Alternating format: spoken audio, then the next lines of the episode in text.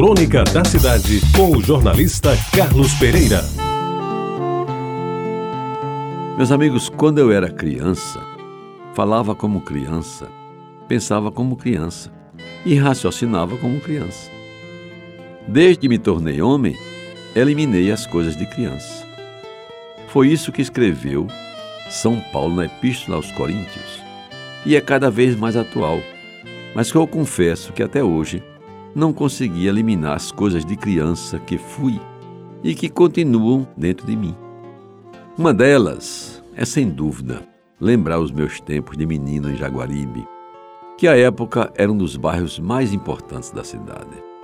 Eu fazia parte da turma dos Pilungas. que eram Pilungas?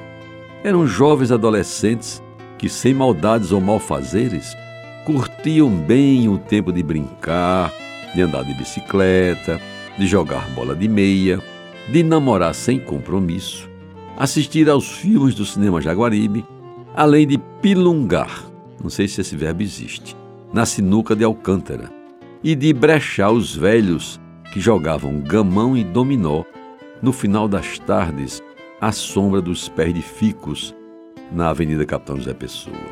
Mas a par dessa vida mansa, os pilungas tinham suas obrigações religiosas e estudantis que cumpriam a risca, sob as vistas rigorosas dos pais em casa e dos frades na Igreja do Rosário, à frente o sempre saudoso Frei Albino. Ir à missa todos os domingos, estudar e tirar boas notas no grupo escolar Santo Antônio, frequentar as reuniões da congregação mariana e da cruzada e participar das aulas de catecismo. Essas eram algumas das tarefas das quais ninguém fugia.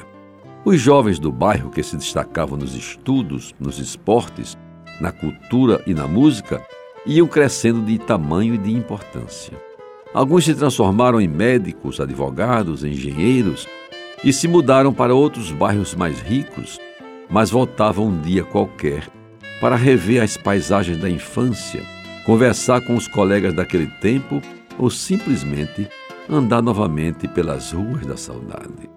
Os tempos foram passando, muitos daqueles pilungas já nos deixaram, chamados para formar novos grupos no outro mundo, mas os que ficaram, sob o comando do Pilunga Mor Antônio Alcântara, continuam a se reunir. E neste sábado, amanhã, dia 17, pelo vigésimo ano consecutivo, juntos estarão de novo para relembrar os velhos tempos e matar as saudades daquelas coisas que viveram como crianças e que a idade não retirou de suas memórias.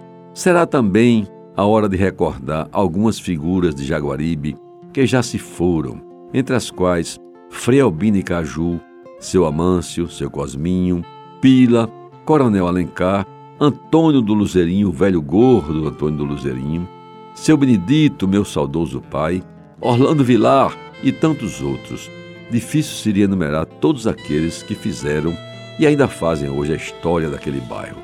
Em especial, o velho Alcântara, dono da Sinuca Bar, que marcou época em Jaguaribe. Sua figura centrou-se na minha saudade e até parece que eu estou vendo. De roupa bege, calça e camisa do mesmo tecido, geralmente linho, alpercata de couro, um rosto marcado por algumas rugas, um cigarro no canto da boca e um chapéu de massa vincado no meio.